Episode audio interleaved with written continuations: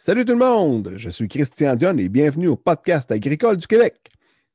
Bon, j'espère que vous allez bien. Le podcast est maintenant disponible sur presque toutes les plateformes comme euh, Spotify, euh, Balado de Apple, euh, Google, puis toutes les autres. ce que j'aimerais bien réaliser, ce serait de sortir au moins un podcast par semaine de 30-40 minutes environ. je vais faire un blitz d'enregistrement pour avoir de quoi sortir durant les périodes un peu plus occupées de l'année. J'aimerais remercier aussi euh, la gang des podcasts de garage. Euh, c'est grâce à eux autres que j'ai eu envie de me lancer un peu dans les podcasts. Puis un gros merci aussi euh, spécialement aux prestateurs chroniques. c'est qui ça, le prestateur chronique? c'est un personnage Twitter, mais c'est surtout le producteur des podcasts de garage. Il m'a donné une coupe de bons trucs pour les montages, puis comment ajuster mon micro, tout ça. Fait que, merci, Press. Puis allez écouter ça aussi, les podcasts de garage. Ils font des entrevues de quasiment trois heures de temps avec plein de monde euh, connu. Euh, j'aime bien gros ce qu'ils font. Puis euh, good job, les gars. Lâchez pas. dans un autre ordre d'idée, c'est le temps des sucres qui arrive à grands pas. Puis dans notre cas, ben, l'entaillage est terminé, est terminé depuis le 15 janvier. Les premières coulées servent surtout à rincer toute la tuyauterie, soit les mètres lignes puis les 5-16, puis surtout à faire les fuites. Donc, on doit remarcher toutes les rablières en raquette, dans neige épaisse, humide, pour réparer les fuites. C'est probablement l'ouvrage le plus rintant qu'on a à faire. Je crois que c'est pire que de monter des escaliers pendant plusieurs heures de suite. Puis pourquoi faire des fuites? C'est parce que l'eau, elle arrive, euh, il y a un système de vacuum dans la tuyauterie. Et puis, on doit être le plus étanche possible. Fait que c'est là qu'on voit, puis on entend des problèmes, mettons, comme euh, des écureuils qui mangent des bouts de tuyaux, euh, des arbres qu'on a oublié d'entailler, des des choses qui arrivent. Donc, euh, on est rendu à vous présenter un de mes collaborateurs. Euh, c'est un agronome avec, qui je fais affaire depuis une couple d'années. Puis c'est aussi un ami. Alexandre Couture, des Agro-Services à Couture, Inc. Salut Alex, ça va bien? Ben oui, ça va super bien. Toi, Christian? Ben, certain, certain. Hey, euh, Alex, j'aimerais ça que tu nous parles un peu de toi, tes origines, tes études, les places où est-ce que tu as travaillé. dans le fond, c'est un peu comme une page euh, LinkedIn en format podcast qu'on va faire avec toi. oui, ben c'est en plein ça, vu que c'est notre première collaboration, mais je pense que c'est important que les gens euh, sachent euh, d'où on vient, puis qu'est-ce qu'on a fait dans notre parcours pour arriver là. Fait que, ben, premièrement, merci de m'inviter comme collaborateur. Je suis bien content de participer à ça. Fait que, si on peut amener nos opinions au niveau agricole, puis ben, si je commence, euh, ceux qui ne me connaissent pas, euh, moi, je suis un petit gars de la Beauce, dans le fond, originaire d'une ferme, euh, une ferme laitière, puis une ferme horticole à Saint-Ephrem-de-Beauce, la ferme Counard. fait que la ferme aujourd'hui détient, je pense, au-delà de 250 kilos de, de quota. C'est mon cousin et ma cousine qui ont repris la, relève de ça. Puis on avait aussi sur la ferme d'autres fraises, framboises, bleuets, maïs sucré sur une vingtaine d'acres. Dans le fond, j'ai grandi, moi, là-dedans, au niveau, euh, horticole puis euh, production laitière. Fait ça m'a amené euh, dans mes études à, savoir, bon, qu'est-ce que je fais, vers où je m'en vais. J'avais l'intention de devenir vétérinaire, premièrement, mais j'ai décidé de faire mon agronomie pour reprendre la ferme. Fait que je pense que c'était le meilleur parcours pour, euh, pour faire ça. Mais bon, ça, on, a dévié entre-temps. Fait que, j'ai fait mes, mes sciences pures au Cégep Beauce-Appalaches en Beauce pour ensuite aller à l'Université Laval. J'étais arrivé en 98 à l'Université Laval en agronomie euh, spécialisée en production animale. Fait que j'ai tout fait mon, mon parcours universitaire euh, en production animale jusqu'à ma troisième été parce que là, on a un stage professionnel à faire. J'ai décidé de le faire dans une coop agricole euh, dans la Beauce. Puis à ce moment-là, ils m'ont confié vraiment des tâches de, production végétale. Tu sais, c'est pendant l'été, un stage. Fait que, évidemment, il euh, faut faut aller prendre des analyses de sol, il faut travailler au plan d'engrais, il euh, faut dépister mauvais hommes. Puis il n'y avait quand même pas beaucoup de représentants à cette coop-là. Fait que j'ai eu beaucoup, beaucoup d'autonomie. Fait que euh, même j'ai eu à gérer le plan d'engrais tout seul. Fait que ça m'a donné. Euh, ça m'a donné une petite flamme à ce moment-là pour dire crème, c'est bien production végétale finalement. Fait que ça m'a orienté pour ma dernière année d'agronomie de prendre euh, tous les, cours en production euh, végétale. durant un stage, ils t'ont donné des, tâches de, directeur, euh, de directeur quasiment, là. C'est ça?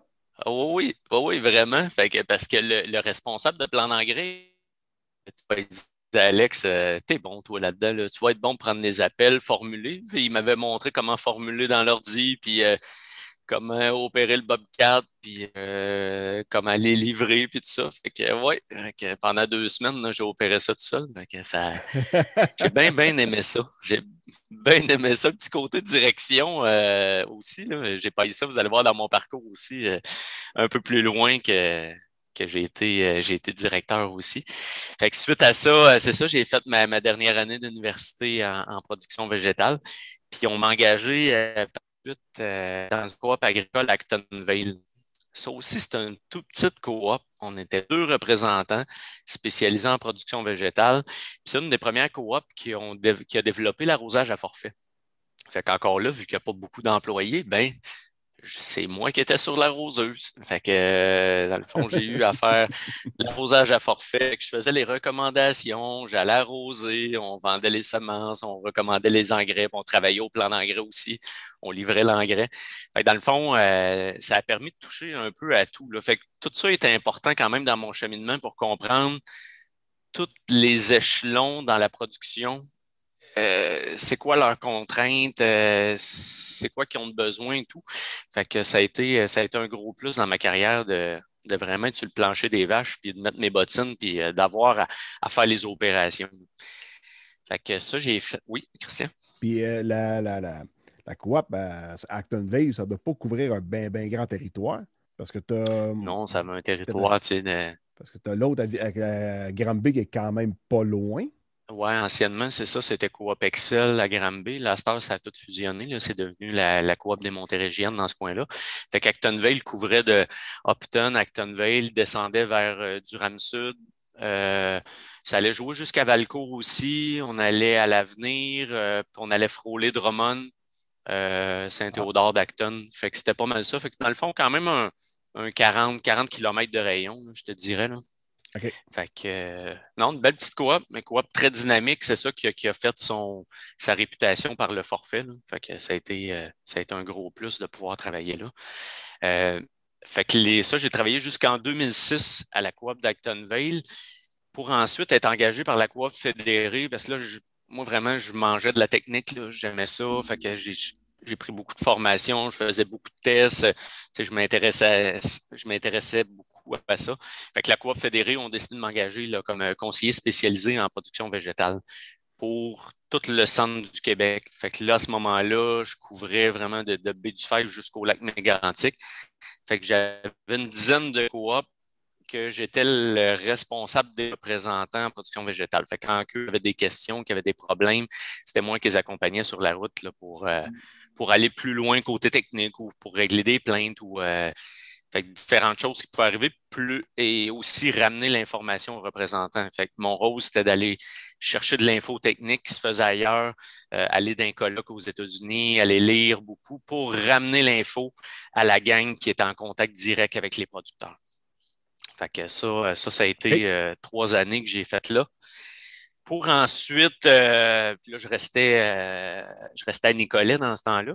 Puis le directeur des ventes de la coop Couvillac euh, a décidé de quitter pour la coop fédérée, puis ils m'ont offert son poste. Fait que là, moi, ça me permettait de, ben, de me rapprocher de chez nous, d'être plus près, puis de revenir aussi sur le plancher des vaches, là, parce que des fois, être agronome à haut niveau, c'est le fun, tu fais des recommandations, tu vas partout euh, aux États-Unis voir qu'est-ce qui se passe, mais en même temps, tu n'es jamais imputable de rien parce que tu n'es pas directement avec le producteur. Tu, donnes un conseil au représentant qui donne un conseil au producteur, mais quand ça va bien, ben c'est pas toi qui le mérite. Quand ça va mal, ben euh, tu peux pas le savoir, c'est le représentant qui est au bat aussi. Fait que, fait que c'est pour ça. Fait que quand j'ai eu la chance vraiment de dire OK, je retourne dans au niveau local, ben, euh, j'ai décidé de sauter sur le poste. Fait que j'ai fait ça euh, pendant dix ans. Euh, directeur des productions végétales à la coop Couvillac. À travers ça, ben, beaucoup de fusions, hein, comme partout, comme dans tous les domaines. Fait que Couvillac se regroupe avec la coop d'Agrilet, la coop de Parisville. Fait que finalement, j'ai géré trois coops en même temps là, pendant quelques années. Fait que j'avais une trentaine de personnes à ma charge. Là. Je gérais aussi tous les, les, les gars de plan d'engrais, euh, les opérateurs d'arrosage à forfait, euh, les gens des entrepôts et tout ça. Fait que dans le fond, euh, vous voyez que dans toute ma carrière, il y avait un gros volet gros volet technique, agronomique, mais aussi un volet gestion de ressources humaines et tout ça. Fait que là, euh, la croisée des chemins s'est faite en 2018 quand j'ai été approché par euh, Pioneer, dans le fond, qui est venu me voir. Ils ont dit Alex, euh, tu pourrais prendre la relève d'une agence qui est dans ton coin, qui était tout près de Nicolet. une super belle agence Pioneer que quelqu'un, Rocamel, qui était là avant moi, a fait 36 ans de service. Puis il donnait tout qu'un service. Là. Fait que vraiment, c'était un privilège qu'on m'offre ce poste-là. Puis en même temps, ben, oui, c'est en plein, un représentant payonnais, mais on sait qu'il y a des roches, puis pendant l'été, ben, les semences sont livrées, tout est rapatrié, ben, il y a une période un peu plus morte, mais moi, j'ai soif de technique et tout. Fait que euh, le déclic s'est fait dans ma tête à dire, crime, OK, le setup est parfait pour être capable de partir en même temps ma compagnie de services agronomiques à travers l'agence Pioneer. Fait que là, vraiment, euh, les étoiles sont alignées, puis j'ai dit, OK, oui, c'est là que ça se passe. Fait à l'été 2018, ben, j'ai fondé AgroService à Couture, qui vraiment accompagne le présentement. Là, j'ai, quelqu'un qui est avec moi depuis le mois de janvier. Là, fait qu'on on est deux maintenant. Puis on, s'occupe de 28 producteurs. Fait que à peu près 20 000 acres là, euh, dans la région de Nicolet que c'est nous qui font les recommandations d'engrais, de pesticides, les suivis, les profils de sol et tout ça. Là.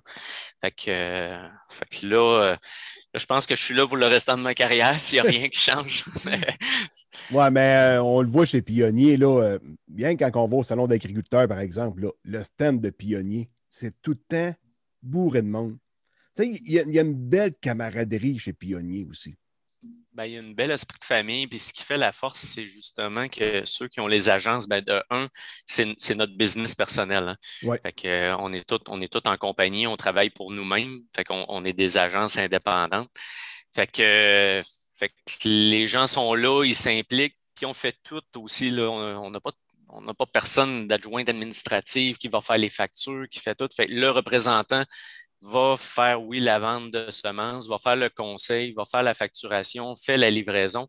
Fait qu'on est toujours, toujours avec le producteur. Fait que c'est simple pour le producteur aussi. Il y a une personne à qui parler, puis c'est son représentant pioneer. Fait que, fait que c'est, au Québec, euh, on n'est pas beaucoup, là, on est, je pense, une quarantaine d'agences puis on relève toutes de l'Ontario. On a une spécialiste aux ventes pour la province, puis c'est elle qui, nous fournit la semence. il n'y a pas, il y a pas euh, trois, quatre échelons. Là. Euh, il y a nous autres, puis la compagnie mère qui est à Chatham. OK. C'est ça. Euh, c'est, pour ça, dans le fond, que j'ai, accepté d'aller là. Je voyais ça très simple, puis, puis c'est ça, vraiment pas compliqué. Là, puis, pour, être capable de, de s'épanouir là-dedans. C'était un nouveau défi aussi, là. Oh oui, vraiment. Euh, c'est un nouveau défi. Mais je ne l'aurais pas fait après, après un an de carrière. J'ai fini l'université en 2002. M'avoir fait offrir ce poste-là à ce moment-là, euh, je n'aurais pas été capable. pourquoi je suis capable de le faire maintenant, c'est toutes mes habiletés de gestion que j'ai appris par tous les jobs que j'ai faits. Puis oui, j'en ai déjà géré un entrepôt, puis euh, conduit un livre, euh, organisé des livraisons. Fait que tout ça m'a permis, euh, permis d'être capable d'opérer cette agence-là vraiment plus facilement, parce que c'est pas une petite agence, c'est, quand même assez gros le volume qu'on, dessert ici dans la région. Fait que ça prenait un certain, un certain bagage, je pense, pour être capable d'accepter ça. Mais la première année est assez stressante, mettons. Tu avais une pas, pire, une paire de bottines à chausser, celle de rock quand même. Là.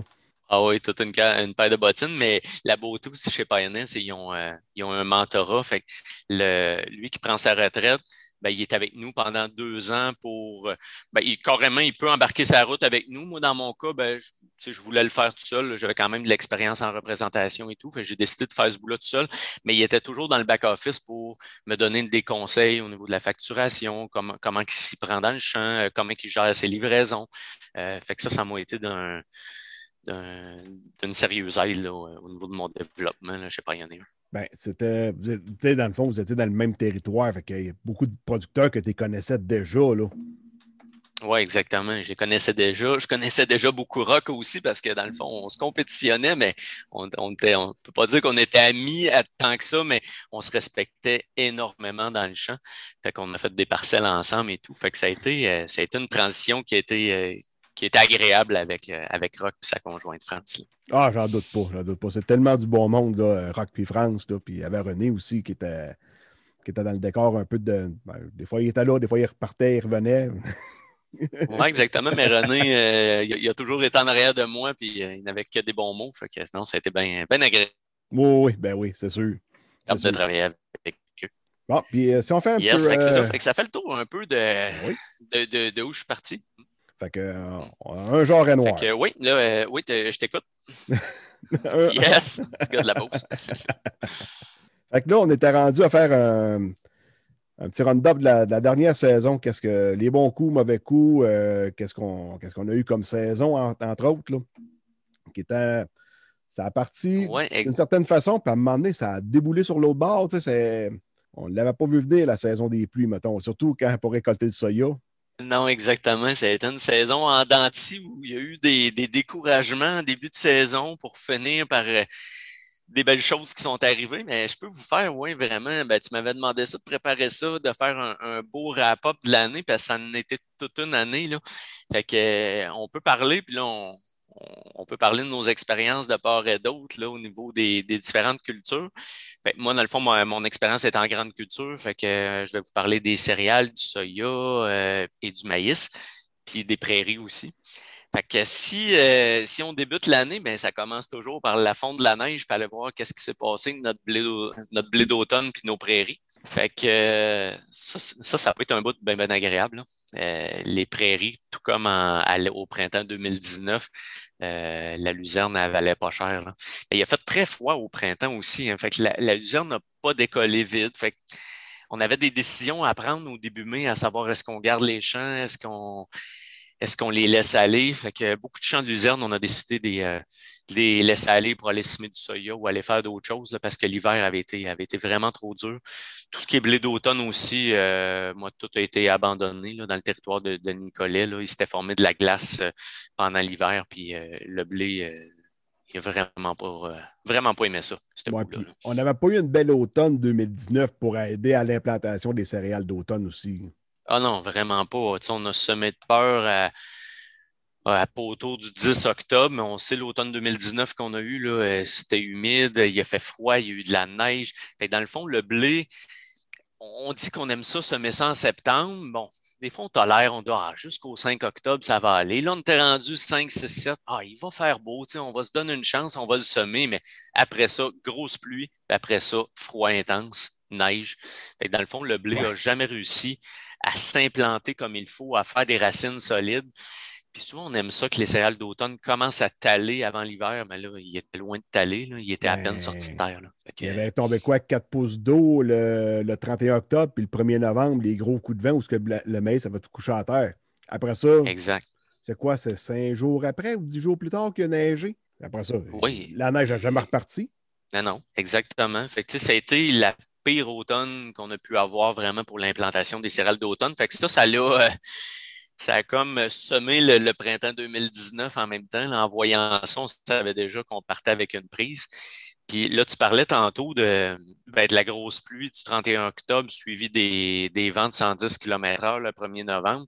Bon, vous l'avez vécu partout dans la province. Là, ça a causé de la, l'averse au niveau du maïs euh, un peu partout dans tous les champs et toutes hybrides et toutes couleurs confondues. Euh, sauf que du maïs couché à terre comme ça, euh, après ça, il a fait très froid. On a, ben vous avez battu, mais ça n'a pas été simple. Il a resté beaucoup d'épis par terre, beaucoup de cannes à terre. Puis les cannes, comparées à l'automne qu'on vient de vivre, ils n'ont pas commencé à se décomposer non plus. Hein.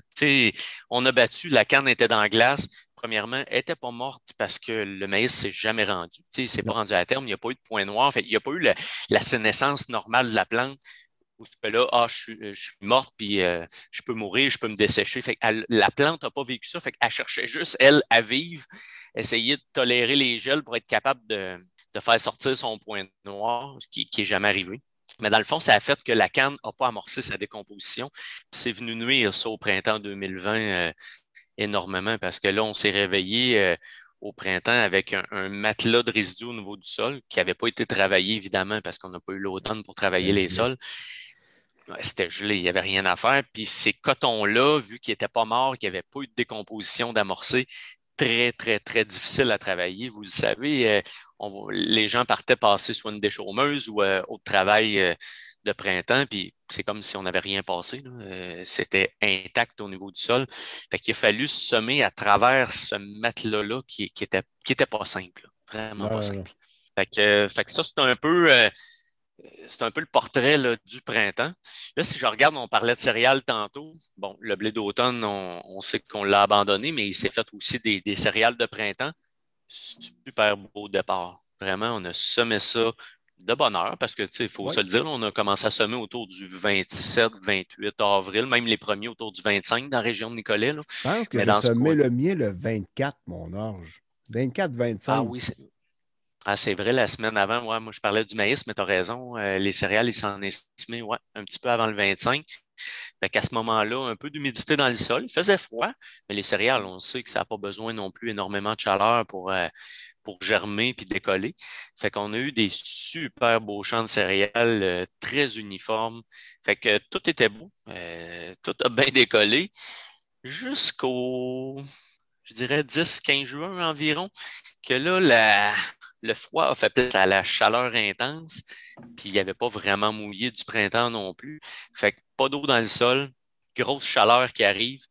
Fait que là, il y a bien des champs de céréales que j'allais visiter à ce moment-là, puis qu'on s'est dit, ouais, euh, ils passeront pas à travers. C'est la première fois que je voyais ça, dire euh, vraiment lancer la serviette, puis dire que c'est vraiment foutu. La plante est, complètement sénescence, elle est jaune, elle est en train de tomber, elle est en train de griller dans le champ.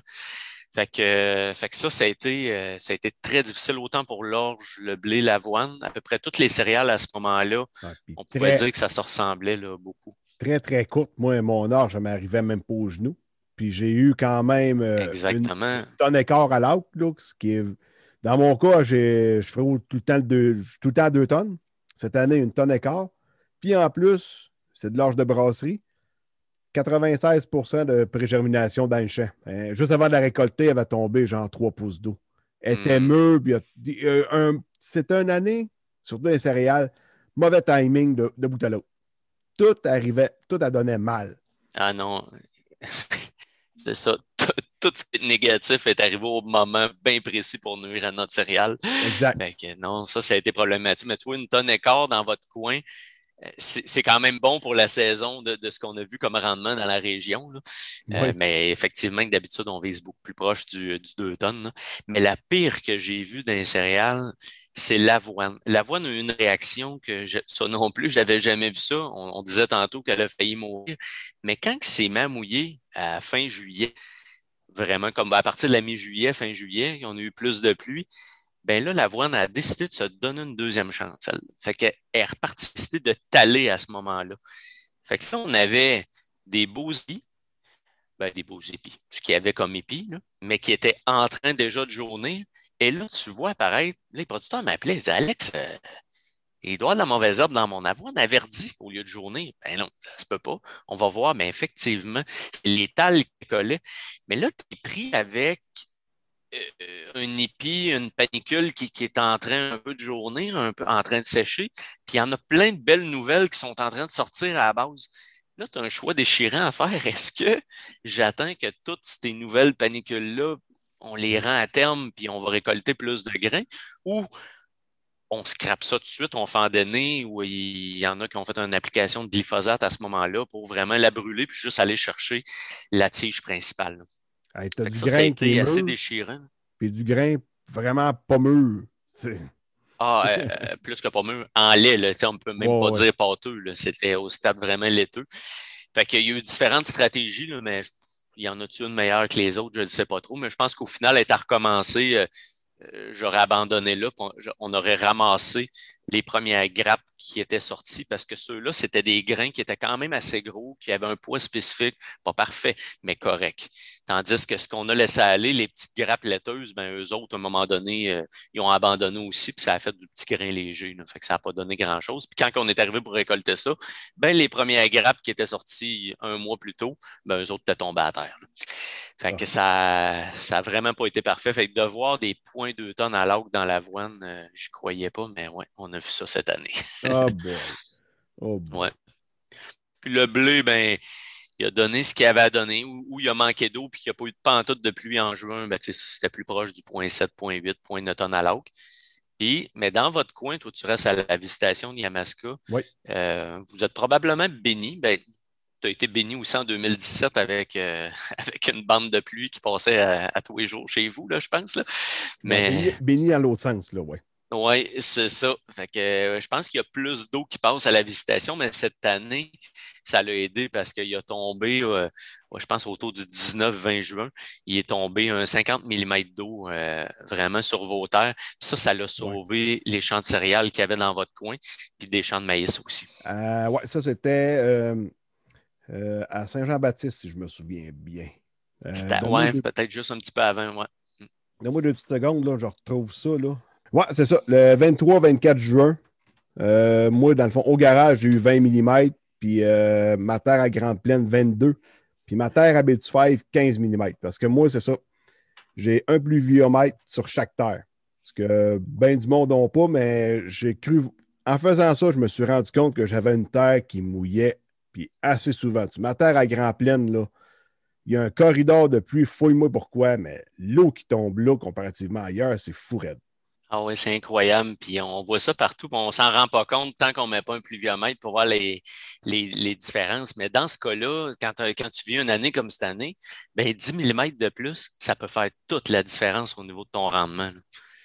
Fait que autant positivement des fois que négativement aussi. on parlait de 2017 tantôt. Là, fait que quand il tombait 50 mm, c'était pas parfait. Regarde, je prends le 6-7 juin au garage, 25 mm, puis chez Franklin, euh, sur ma terre à Grand Plaine, 34 mm. Puis entre les deux pluviomètres, là, il y a peut-être 3 km à peine. Exact. Là. Fait que c'est fait que c'est vraiment une bande, une bande de nuages qui passe, qui passe au-dessus de la Grand Plaine, puis euh, ça se décharge là, mais ouais.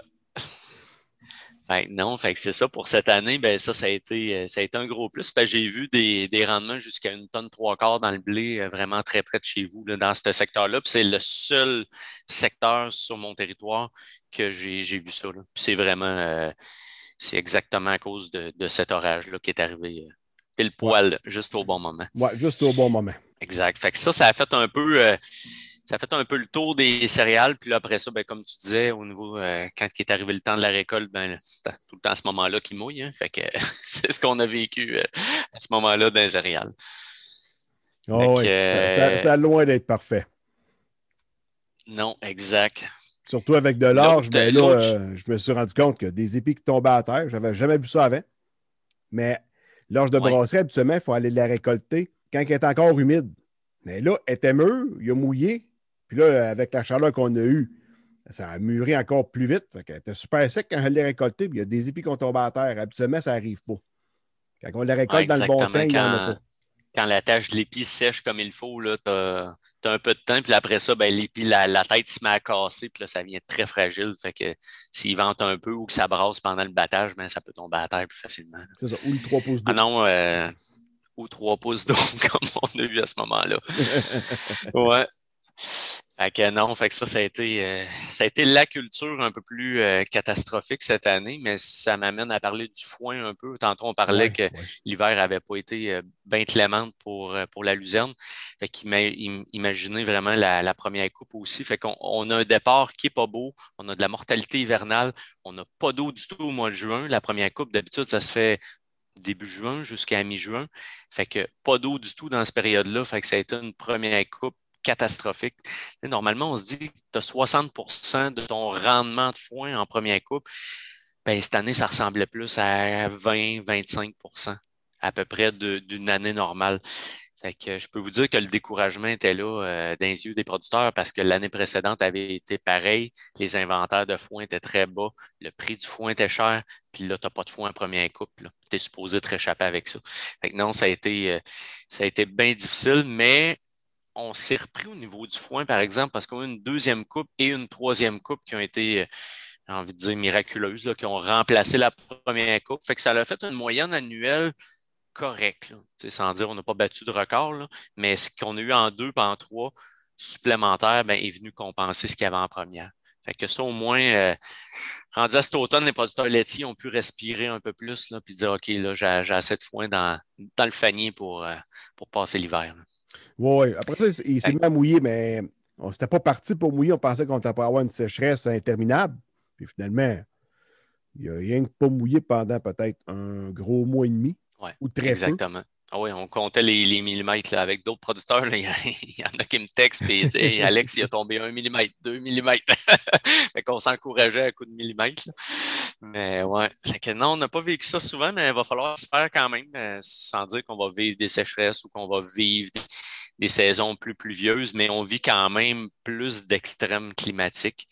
Fait que faut juste euh, essayer de répartir notre risque le plus possible. On a parlé des céréales qui a été une catastrophe, mais là, on, va parler des autres cultures. Puis euh, au final, des fois, le fait qu'on fait des relations, ben, ça vient nous, sauver euh, au niveau de l'entreprise. Fait que le soya. Et voilà. Et voilà. Cette année, c'est sûr que c'est tentant de juste vouloir faire du soya quand tu regardes les prix à la récolte. Le soya, on sait que le coût de production n'est pas très élevé en termes d'intrants. Fait que euh, quand tu vois des prix à 550 pour la récolte dans le run de prédé, ben, tu dis Ouais, je m'en vais tout en soya. Fait il y en a qui ont pris la décision de dire je ne fais pas de céréales en 2021, mais je pense quand même que la rotation a sa place. A ben, vraiment sa place. Je fais encore plus grand de céréales l'année prochaine. Traitez moins d'épais. Ben, non, ben c'est. Ben, tu n'auras pas ton retour sur l'investissement l'année prochaine, mais tu vas l'avoir dans deux ans quand tu vas revenir en maïs sur ton retour de céréales. Ben, la tonne hectare de plus que tu vas avoir là, ben, est dans tes poches celle-là. c'est ça qu'on a de la misère à faire, puis je le sais, on, regarde l'année même pour nos des paiements et des locations de terre. C'est normal de penser comme ça, mais des fois, quand tu regardes dans un horizon de cinq ans puis tu fais un budget de cinq ans, ben, l'année de maïs après les céréales, c'est clair net et précis que tu as plus de rendement que sur un retour de maïs ou un retour de soya. Ça, c'est à tous les coups. Parce que moi, ce que là, je suis rendu à refaire des céréales sur des champs où je n'ai pas besoin de retourner niveler. Donc là, je fais comme en arrière du garage. tu, connais mon champ? Oui. Bon, ben là, je vais avoir céréales là-dedans. Euh, je n'ai pas mes bouts. J'ai des bouts qui viennent de la ville de Saint-Hyacinthe. Après ça, on se met un engrais vert. Là, on va voir les semis de bonheur, mes engrais verts. Ils vont le temps de faire de la racine, faire de la biomasse, puis travailler l'engrais vert va travailler cher d'une certaine façon. Là, pour les. Tu sais, c'est comme faire des céréales. Bon, c'est comme tu fais un pas de reculon, mais après ça, ça te donne une swing pour une coupe d'années. Ouais, c'est ça, c'est pour en faire trois d'avant, après, puis tu viens vraiment aider toute la, vie microbienne dans, ton sol avec, là, tu parlais des engrais verts, les bouts de Saint-Hyacinthe, tout ça mis ensemble fait un bel amalgame là, pour euh, augmenter la santé de tes sols. Ça, c'est clair. c'est ça, c'est en plein ça. C'est, là-dessus qu'il faut s'enligner. Tu sais, améliorer la santé des sols, oui. Parce que si on pogne une année sec, tu vas avoir plus d'eau disponible dans ton sol. Puis si tu pognes une année, mouilleuse, ton champ va mieux se drainer. Il faut, travailler là-dessus, je pense. Exact. Ben, tu sais, quand on parlait tantôt de, pardon et de gestion de risque, là, ben, c'est ça. Quand tu as des sols en santé, ben, c'est capable de pardonner plus facilement dans les différents extrêmes, que ce soit la sécheresse ou que ce soit les excès d'eau, par la structure de sol, par la matière organique qui retient l'eau. C'est un tout, hein, mais c'est facile à dire comme ça, augmenter la santé des sols. C'est pas si simple, puis des fois, ça peut prendre euh, peut-être pas une génération, mais ça prend pratiquement trois cycles de, rotation pour en arriver là. C'est une saison à la fois, là. on ne le fait pas. Euh, c'est pas on fait ça la semaine prochaine, puis l'autre semaine d'après, tout est revenu correct. C'est loin d'être ça. Là. ah non, c'est ça, qu'il faut vraiment. J'ai fait des. On dévie un petit peu, là, mais j'ai fait des, des SCV, des semis sous couvert végétal, puis on prend ma terre qu'on s'est servi pour la, la, conférence pour euh, granulaire là, avec le butin des agriculteurs. Puis tu l'as vu, le champ, il a changé en tabarouette. Il a tellement changé de poil, là, il est méconnaissable depuis. Euh, depuis les derniers cinq ans, je te dirais. Là. Ah oui, vraiment. le fait d'avoir mis des racines là-dedans, euh, puis pas, pas trop le travailler, ben, tu vois, tu l'as amélioré. Là. Il n'est pas parfait encore, mais de où qu'il est parti, c'est jour pas nuit. Là. Vraiment, ah vraiment. Puis dans le rendement de maïs cette année, c'était mon deuxième meilleur champ. On n'avait jamais vu ça. Là. On, a cinq ans, on n'aurait jamais prédit ça. Là. Ouais ce qui est important, c'est de se comparer à soi-même. on a tendance à vouloir beaucoup se comparer aux autres, puis euh, le rendement, mais il faut regarder chez nous de où on part. Puis vers quel pas qu'on est capable de franchir à chaque année, puis c'est ça l'important. On ne réussira jamais à faire un, un argile Saint-Rosalie avec un sable. Là, fait que faut, travailler avec nos sols à nous autres, puis prendre les décisions pour chez nous. Fait que c'est vraiment là qu'on va réussir à augmenter la rentabilité de nos parcelles. Yes. Bon, allez, on était rendu au soya. Oui, on était rendu au soya. Fait que soya, ça a été une drôle de saison aussi. Moi, les premiers qui ont semé, euh, autour du 28 avril à peu près. Il est trop tôt, le sol est à 5-6 degrés. J'étais un peu nerveux, mais en même temps, en regardant ce qui se fait en Ontario, on a appelé les, euh, les gens de l'OMAFRA, voir comment ils travaillaient, puis ils nous disaient non, non, euh, allez-y, semez-le juste un peu plus creux, pour pas qu'il varie trop avec les, les, aléas de température. Parce que ta surface de ton sol va beaucoup plus varier qu'un petit peu plus creux. Fait que, tu sais, on est allé le protéger euh, une petite affaire plus creux. Puis c'est sûr qu'il n'y a, pas, a pas tombé de déluge. Là. C'est quoi le, ton petit peu plus creux? Ben, tu sais, souvent, de bonne heure, de même, on, va essayer de semer dans la fraîche. Là. Fait qu'à trois quarts de pouce, euh, un pouce max, on est allé jusqu'à un pouce et demi. Ah, OK, OK. Oui. Fait que, je ne parle pas de 3 pouces, mais jusqu'à un pouce et demi, on, est allé là. Fait que ça a permis un peu de protéger la fève. C'est sûr que ça a été long avant qu'elle sorte du sol, évidemment, mais euh, ça a fini par sortir. Euh, fait que c'est ça. Fait que ça, ça a été les, premiers semis de soya. Euh, mais il est arrivé une petite catastrophe dans le soya, puis en tout cas, si tu sors tes, cartes météo, c'est le 2 ou le 3 juin, il est arrivé une, une gelée une gelée superficielle. Il a fait à peu près moins 1 la nuit. Ben, il y a certains champs de soya qui ont gelé, mais qui ont gelé complètement. Euh, ça non plus, j'avais jamais vu ça. J'ai déjà vu des fois une petite feuille, une, petite feuille qui avait bruni et tout, là, mais dire gelé en dessous des cotylédons, euh, c'était quand même assez particulier. Puis à l'intérieur du même champ ou de la même région, il y avait des champs gelés, puis il y avait des champs qui n'étaient pas gelés la seule différence, ben, la seule, les seules différences, de un, les sols sableux, ceux-là ont gelé beaucoup plus facilement parce qu'ils n'ont pas la même capacité d'absorber la chaleur pendant le jour, les sables. Fait qu'ils ils vont venir très chauds le jour, mais ils vont refroidir beaucoup la nuit. Fait que, en terre sableuse, il fait plus froid. Que quand ça baisse à moins 1, ben, tu es plus proche du moins 1 dans le sable versus quand tu es en argile les champs qui ont gelé aussi, c'est ceux qui étaient près des résidus de maïs. On parlait tantôt qu'on a vu de la misère à travailler nos champs euh, ce printemps à cause des, cotons de maïs. Bien, ce matelas de résidus-là empêchait aussi le sol de se réchauffer. Fait pendant la nuit, quand ça baissait à moins 1, ben, dans le fond, le sol n'a pas réussi à dégager assez de chaleur pour protéger le soya. Fait qu'on s'est réveillé euh, une, deux jours après avec vraiment du soya complètement mort. Moi, dans la région, euh, j'ai refait semer au-delà de 1000 acres de soya qui a été ressemé dans le coin. Oui, oui, c'est vraiment, c'est vraiment énorme. Puis des fois, tu te questionnes. Des fois, c'était des ronds dans le champ qui étaient morts. D'autres fois, c'était tout le champ. C'est assez difficile de prendre une décision à dire je ressème puis je ressème pas. On s'était donné un barème de dire quand tu as 80 000 plants en moyenne à l'acre et moins, on ressème. Au-delà de 80 000, euh, je pense que le soya est capable de tolérer. Puis d'ailleurs, ben, on, est on fait des parcelles à chaque année ensemble, puis on prend nos populations à l'automne, mais régulièrement dans tes champs de soya, on voit du 85, 90, 95 000 plants à l'eau. Puis tes rendements ne sont pas gênants du tout. Là. On va chercher d'une tonne trois quarts dans le soya. Euh,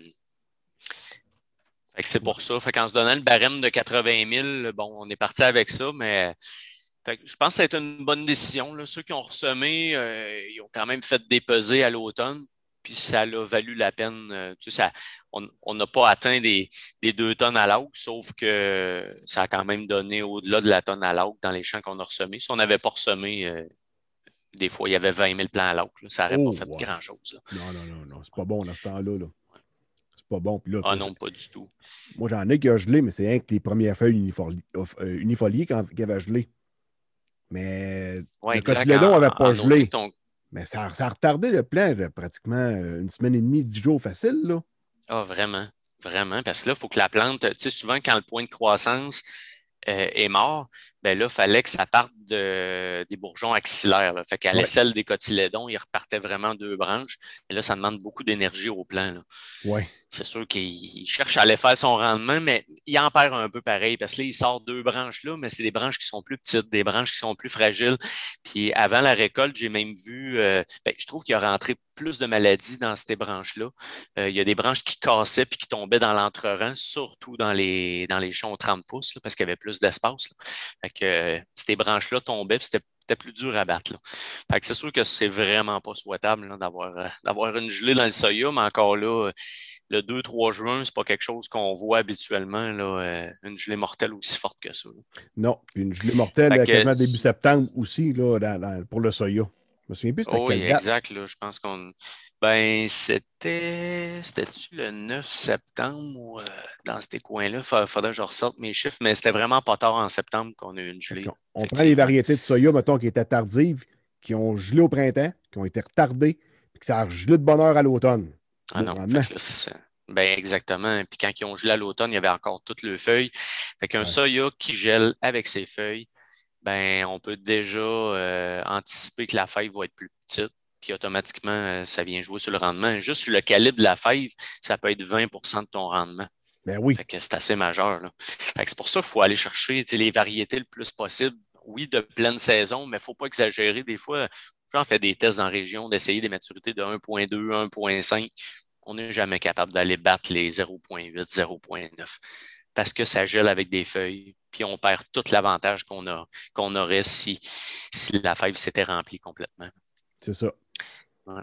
Fait que c'est un peu ça, c'est un peu le résumé euh, des champs de soya, mais euh, ce qui nous a le plus aidé, parce qu'au au final, il y a eu des très beaux rendements dans le soya. J'ai vu, vu, des records de rendement cette année, euh, des, des, champs complets ou même des producteurs complets au-dessus de 2 tonnes à l'eau. c'est assez majeur. Là. On a vu ça. Fait que ce qui a fait la différence, zéro maladie. Zéro, ben, non, ouais, zéro maladie. Je ne veux pas dire maladie. Zéro sclérotinia, moisissure blanche. Il y a eu des maladies. On a vu du phomopsis, on a vu de l'anthracnose qui a affecté le rendement dans certaines terres. Euh, du phytophthora aussi que j'ai vu dans des champs. Mais la moisissure blanche, c'est la principale maladie qui, a un impact sur le rendement dans le soya, dans le coin. Puis elle, le fait qu'on a eu un été très sec, c'était très sec pendant la floraison. Fait que le champignon, les spores du champignon, euh, ben, il doit avoir de l'eau pour que le champignon pousse, qui émette ses spores, puis qui contamine la fleur du soya. Puis à ce moment-là, ben, on n'avait pas d'eau. ça a vraiment protégé le soya.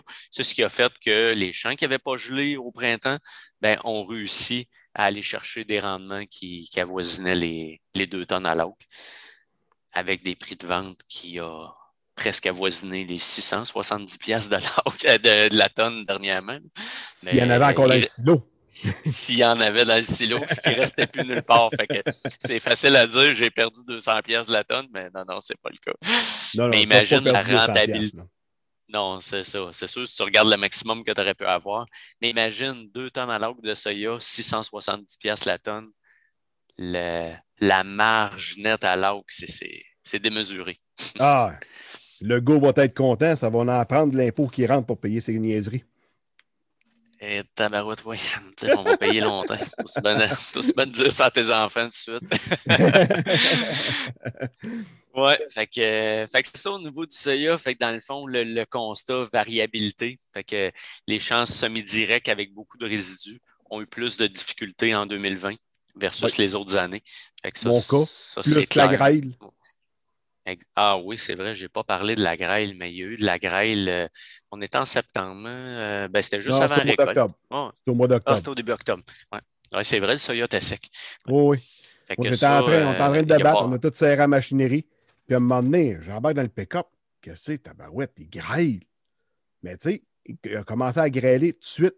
S'il avait mouillé avant, pour mouiller les gousses, humecter les gousses, ça aurait probablement été moins pire. Là, la grêle, elle a frapper ses gousses. Le lendemain matin, je marchais dans le champ. Qu'est-ce que j'entends là, moi? J'entendais des gousses éclater. Toutes les gousses avaient été attaquées. Là, les gousses rouvraient, les bines tombaient à terre. J'ai probablement quoi? Un bon un quart, un de tonne à l'autre à terre, perdu net. Là. Il ne se ramasse pas, lui, là. Ah, facilement. Je n'ai fait des décomptes avec un, quadra, là, vraiment. Tu, tu, tu, mets un pied carré à terre, puis tu comptes le nombre de fèves, puis bon, tu divises ça par le nombre de fèves au kilo. Puis ça donnait ça euh, pratiquement un quart de tonne à l'autre dans certains cas. C'est assez, euh, assez majeur. Un quart de tonne à l'autre à 500 pièces la tonne, ça va assez vite. Hein. Oui, c'est ça. C'est ça. Lui, il est perdu, on ne peut pas aller le rechercher. Non, non, exactement. Bon, on, pourrait dire qu'il va nous ramener de la matière, euh, la matière organique dans le champ, mais ça n'en fait pas assez, ça non. Non, non, pas trop. Comme moi, dans mon cas, cette année, euh, toutes les étoiles étaient alignées pour avoir une épine dans le pied tout le temps contre le soya. Le gel de bonheur, le gel, le gel hâtif, aussi euh, la grêle qui est arrivée dans un champ. Pas partout dans un champ, mais c'était probablement mon meilleur rendement qui était dans ce champ-là. ben oui, c'est ça. C'était là qui était le plus beau, mais c'est ça. C'est ça notre nature au Québec. Il euh, faut, vivre avec. Mais au final. Euh, Tout le soya était récolté humide. Oui, oui, exact. Ça passe au séchoir tout au complet. Là. Ah oui. Fait que non. Fait que, fait que c'est ça. Fait que ça a fait, ça a fait une saison en denti, mais avec une rentabilité finale bien correcte parce que les prix ont quand même été au-delà de 450 la tonne pour à peu près tout le monde. Fait que ça a donné une belle rentabilité à l'autre pour les producteurs du coin. C'était inespéré ce qui était arrivé. On n'avait pas vu ça. Là.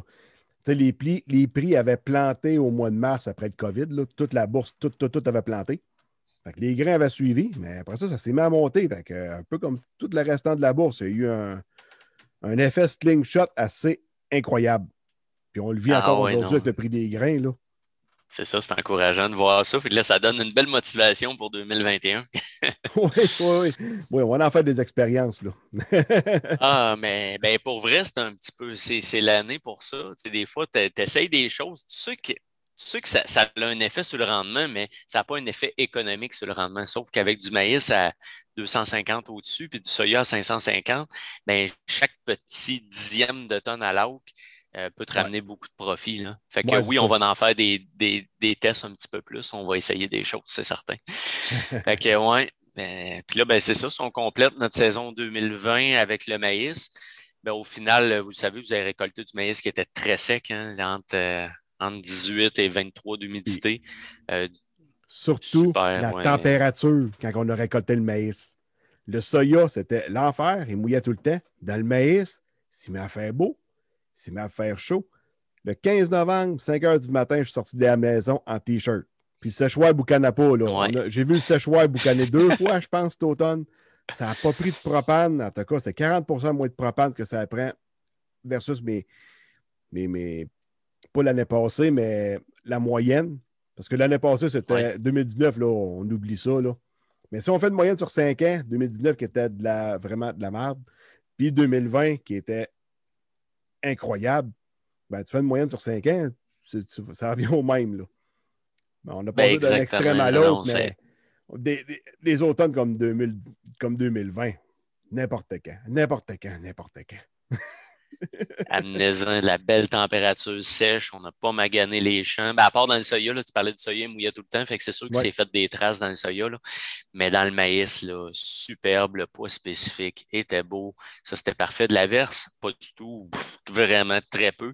Les seules places j'ai vu de l'averse, c'est euh, où il y avait des, problèmes de chrysomèle des racines. Euh, dans le fond, de plus en plus, la chrysomèle est problématique. Là. Fait que les retours de maïs sur maïs pas protégés avec la biotechnologie, euh, ça, a causé de l'averse. Puis oui, dans l'argile, mais des fois dans des longs argileux, puis tu t'en vas vers même vers le long de sableux dans certains cas. Hmm. c'est les seules places qu'on a vues. Euh. J'ai déjà vu ça de la, de la, ah. pierrale dans un champ qui était plus sablonneux. Je ne m'attendais pas à voir ça. Comme du verre fil de fer dans le sable. Euh, ben, dans le sable, oui. Mais on m'a tout le temps dit Ah, c'est sur des retours de foin. On fait plus de foin depuis. Mon père vendait des vaches en 91. On n'a pas refait de foin. À un moment donné, on arrive dans le champ de maïs. Qu'est-ce qui se passe? On check ça. Verre fil de fer. Oh! Ah oui, quand il s'installe, lui, là, oui, il aime la matière organique, là, mais il aime aussi l'amidon. Fait que, ben, les producteurs de, de, pommes de terre, ils savent. Puis, euh, ah mais dans le maïs, dans les terres un peu plus sableuses, oui, il y a des risques d'avoir du verre fil de fer. Dans la région, on fait quand même beaucoup de pièges, puis euh, on voit qu'il y en a. Là. Il, y en, a des populations assez élevées dans certains champs pour, euh, pour justifier l'insecticide sur la semence. Là. ça, c'est sûr.